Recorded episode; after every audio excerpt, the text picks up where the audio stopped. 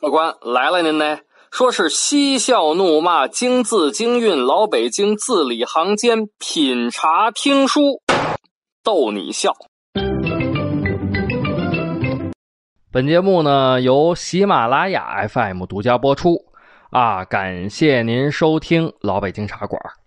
我呢是喜马拉雅上最会讲北京故事的丁儿爷。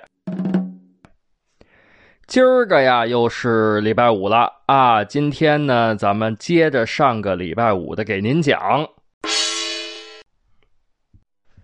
上回书咱们说到，乌霍单人开城门，淫荡一行闯洛阳。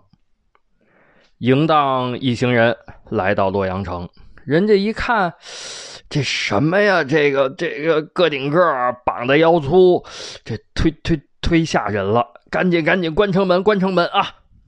啊，这边稀里呼噜的关城门，没想到呢，嘿，乌货一个人噔噔噔噔噔到那儿，两只手咯吱吱哐啷把城门给推开了。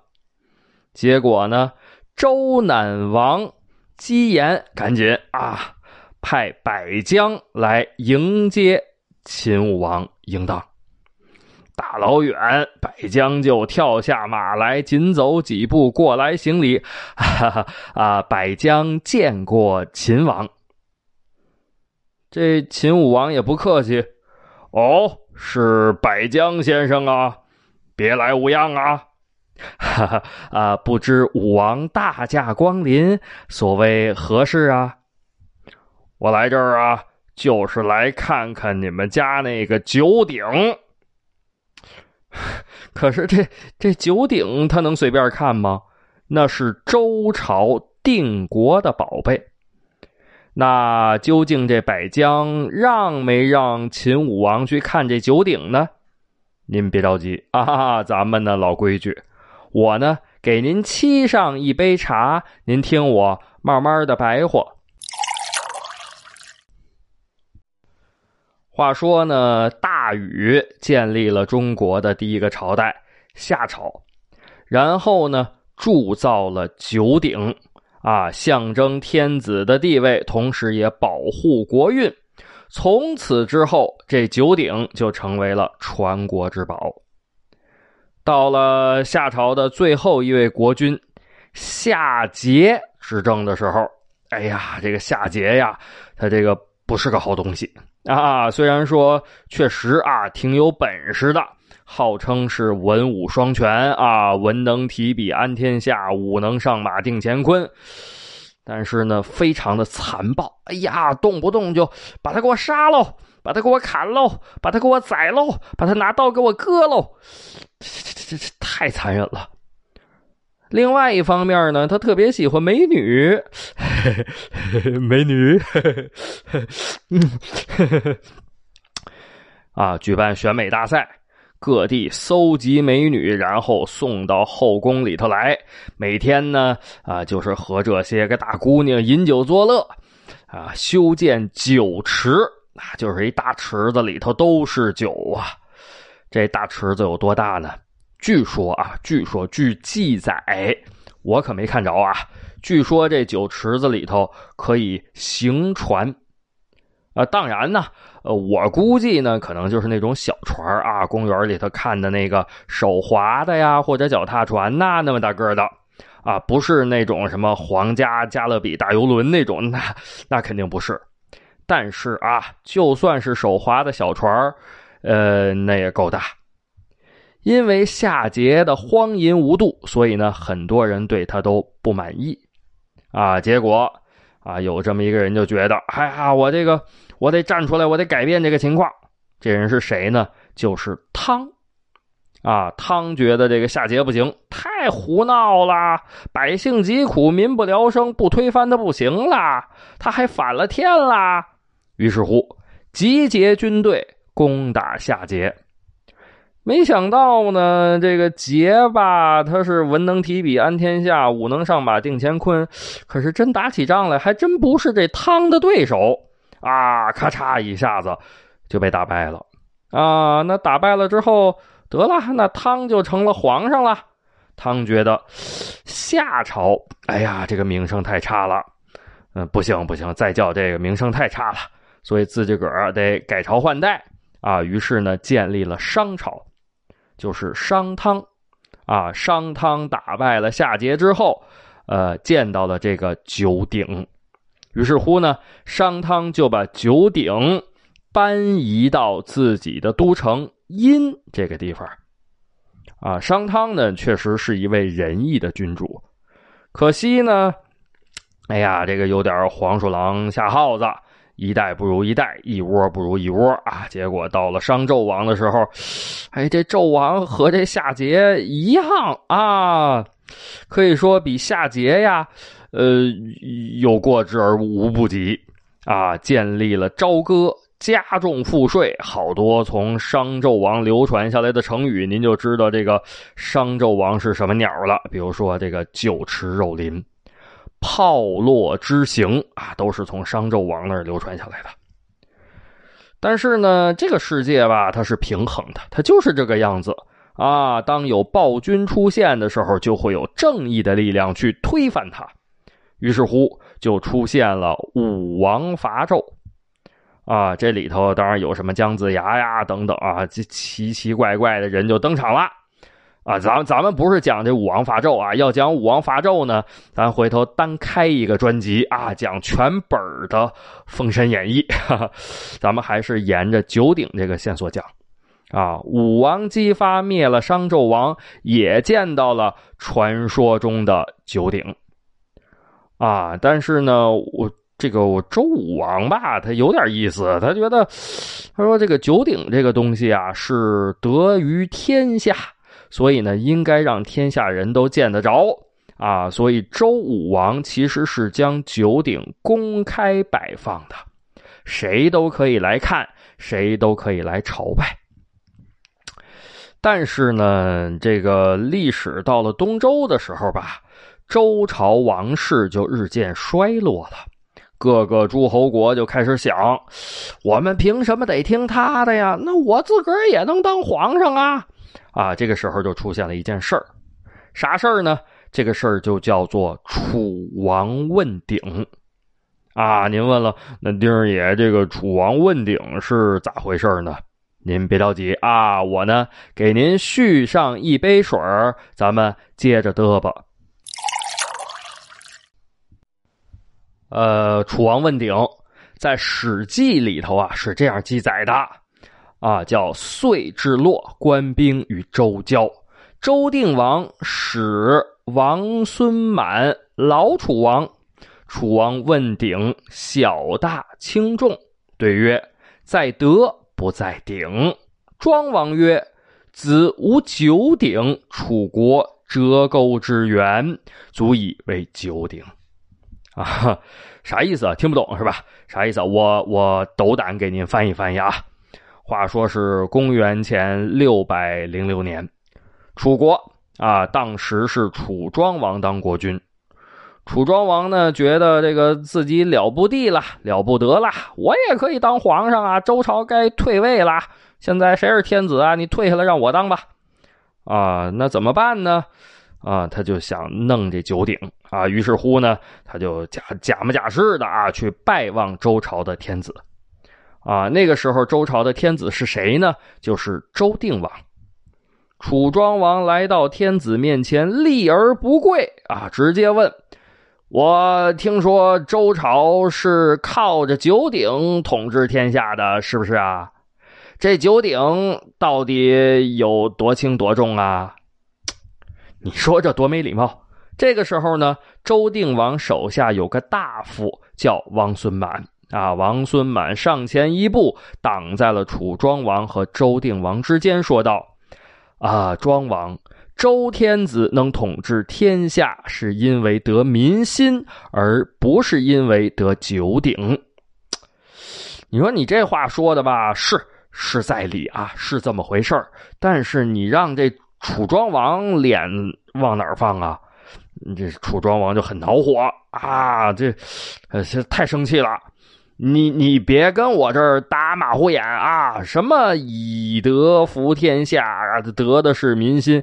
那你们摆着九鼎干什么呀？别跟我扯这里根楞。我都听说了，九鼎压住龙脉，存住龙气，以定国运。哎，你说这多扯啊！王孙满说了啊。九鼎是前朝所传，又怎么是你这个诸侯王能够揣测的呢？楚庄王急了：“什么前前朝后朝的？不就是铜造的吗？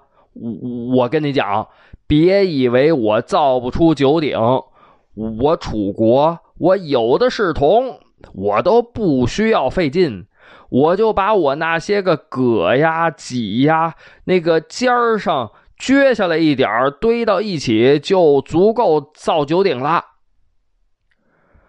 这王孙满这边也生气了，也不让步。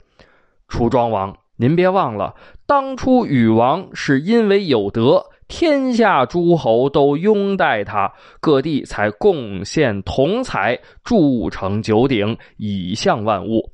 后来夏桀昏乱，鼎被商汤王搬走了；商纣暴虐，鼎被周武王搬走了。你以为轻重大小是你这个诸侯王就能揣测的吗？如果天子有德，鼎虽小也重的你没有办法搬得走；如果天子无德，鼎虽大也会变得轻而易举。现在你是想来搬九鼎吗？哈哈哈！哈你这德行真的是痴心妄想啊，庄王！我大周朝的国运还没有完呐，所以你现在没有资格问我周朝九鼎的轻重。好家伙，汤汤汤汤汤汤汤，这些个话，这楚庄王被噎得咯喽咯喽的。哎呀，气得那肚子鼓鼓的，跟蛤蟆似的，那那那也说不出话来呀，气呼呼走了。啊，这个呢就是楚王问鼎的故事。啊，紧接着呢，那就到了秦惠王的时候了，也就是十年之前啊，那个时候什么秦国呀、楚国呀、齐国呀，其实都想问鼎天下。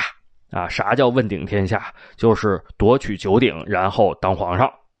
啊，那个时候的九鼎呢，就和后来的传国玉玺是一个意思，啊，所以都希望得到九鼎。但是呢，几经波折，十年之间，还还没有人真正的接近过九鼎。现在呢，秦武王嬴荡来了啊，要看这九鼎啊。其实呢，周赧王姬延早就想到了。反正 来洛阳的这些个诸侯王折腾来折腾去，折腾去折腾来，最后反正都是奔着九鼎来的。所以呢，呃，周赧王也就早有准备啊，也想了这个事儿吧，他是福不是祸，是祸躲不过，该来的总归会来。这不，嬴荡就来了吗？所以啊。百江一听，啊，嬴荡说了要看九鼎，来吧，来吧，来吧，看吧，看吧，啊！于是百江拱手施礼，啊，武王随我来。说话之间，百江搬鞍认凳，一片腿腾楞上马了，然后右手抓着马缰绳，左手往前做了一个请的姿势。嬴荡呢也不客气，一提马缰，好，头前带路。这马一打响鼻跟着嘚嘚嘚嘚嘚走了，啊，边上的乌货也是腾楞一下子上马走着，稀里呼噜，稀里呼噜，稀里呼噜啊！这帮子人跟着百江就来到了太庙。这周朝的定国九鼎呢，就在太庙。百江来到这儿之后，甩蹬离鞍下了马。武王嬴荡也下了马呀，后面这个随从啊，跟着扑腾扑腾扑腾都跳下来了。百将呢在前头，若干人等跟随在后，进入太庙。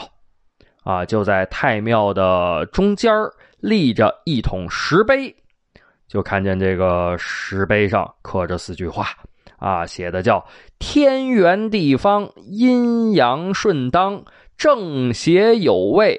九州太康。绕过石碑，后面呢是红墙绿瓦的高墙，围成一个正圆形。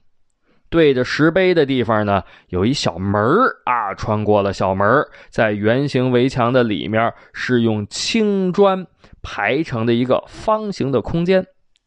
这方形空间里头就是摆放着这个呃周朝的镇国之宝青铜九鼎啊。这九只鼎呢，形态各异啊，是这个按顺序摆的呢，是扬州鼎。荆州鼎、凉州鼎、徐州鼎、豫州鼎、雍州鼎、青州鼎、兖州鼎和冀州鼎。秦武王那也是吃过见过的主啊，可是见到这九只鼎，哎呀，也不由得被震撼了啊！赶步上前一看，一边看一边赞叹：“哎呦！”哎呀，哎呀妈呀！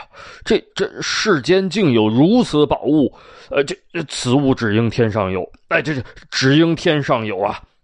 呃，结果呢是看看这个，看看那个，看看那个，看看这个啊！当看到雍州鼎的时候，突然有一种莫名的亲近感。呃，这哎这这这，也不知道是鬼使神差呀，还是预谋已久。啊！秦武王站在雍州鼎之前，不动窝了，不走了。哎呀，看着这尊鼎啊，虽然是青铜打造，可是散发着赤色光芒，上面呢雕刻着盘龙文案，发着悠悠的暗光。呆立半晌之后，突然之间，秦武王嬴荡指着雍州鼎说道。呃呃，此雍州之鼎乃秦鼎也，寡人当携他归咸阳。啥意思啊？就是说，这这雍州鼎是我秦国的，是我们家的，我得把它带回去。那这个时候，陪同秦武王来的百江说话了：“哈，呃，启禀秦武王，当初周武王姬发立鼎在此。”从未移动，此鼎重达千钧，无人能举。嘿，这个嬴荡啊，一听这个，哎，来精神了。啥意思？啊？没有人能举得起来呀？那那是那些鼠辈无能啊，我就能举得起来。百将笑了，秦秦武王啊，如若武王能举此鼎，武王可带回秦国啊？那那武王，您不是说您能举吗？您要是能举得起来，这鼎您就拿回家啊！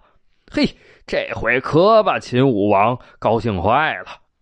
您要是算算数不行，写字儿不行啊，画画也不行。唯独这个秦武王嬴荡就是不怕举鼎啊，从小就喜欢这个，练的就是这个。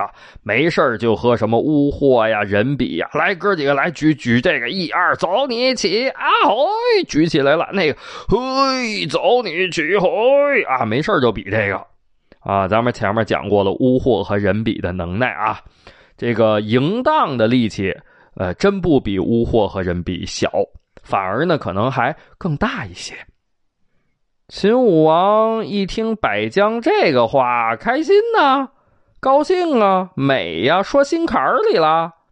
就听见秦武王朗声笑道：“啊，啊哈哈百江先生，此话当真呐？”百江拱手一一到地，宗庙之中绝无戏言。好，百江先生。一言既出，驷马难追。我今天就拿回这雍州鼎。啊！说完之后，秦武王嘿，落胳膊、挽袖子、撩裤腿周身上下整理利落，然后把腰上这板带勒了勒，扣了扣，杀了杀，紧了又紧。啊！然后跺跺脚，行，挺瓷实啊！双脚扎马步，一探身把这肩膀插到这个顶下头，这这这得使劲儿啊，对不对？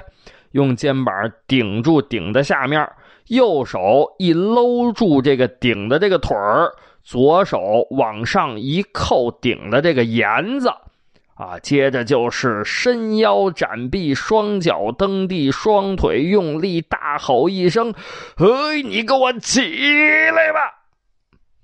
那到底儿武王举没举得起这雍州鼎呢？